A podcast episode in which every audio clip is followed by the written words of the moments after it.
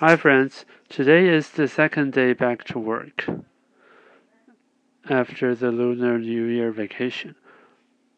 On the third day of Lunar New Year, which was Sunday, my wife and I went to Taichung and visited a tea master. Actually, this tea master is quite interesting. She's quite moderate about the evaluation and rating of Taiwanese specialty teas. As you might know that uh, many people sort of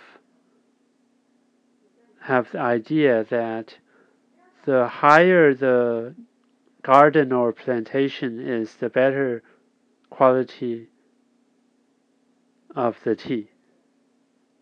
And the other one would be uh, championship, your competition ranking. Well, for this master, she has different ideas. Well, she said actually, whether the tea is good or not is actually something subjective, not objective. So it really depends on you, the buyer who drinks it, whether you like it or not. Because uh, if you just look at the latitude, well, you have no idea about the garden or plantation and the manufacturing process how could you be sure that it will definitely be good?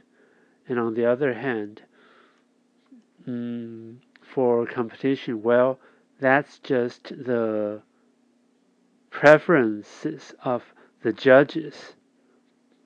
Well, we're not the judges, and uh, we have different preferences than them, so it really doesn't matter that much. And the they're aligning with this uh, champ competition ranking is that uh, so some people would think that the more expensive the better the tea is.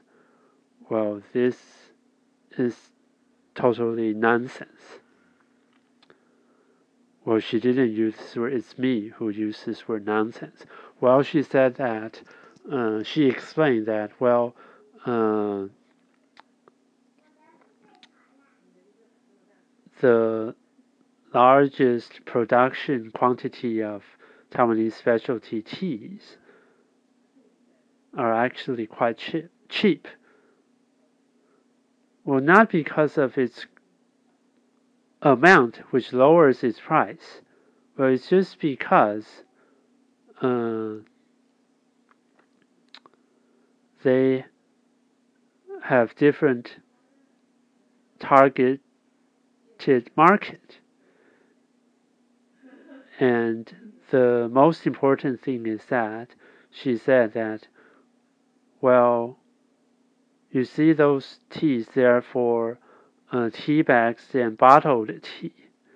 Well, as long as those products continue to exist, it means that the market, the customers accept this. So there's no problem with its quality.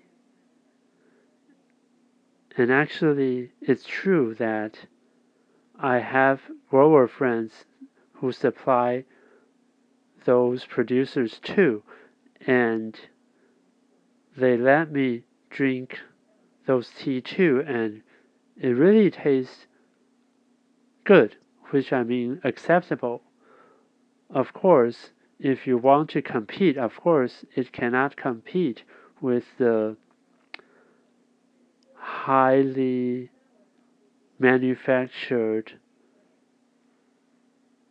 like handcraft specialty tea, but at least it doesn't taste bad.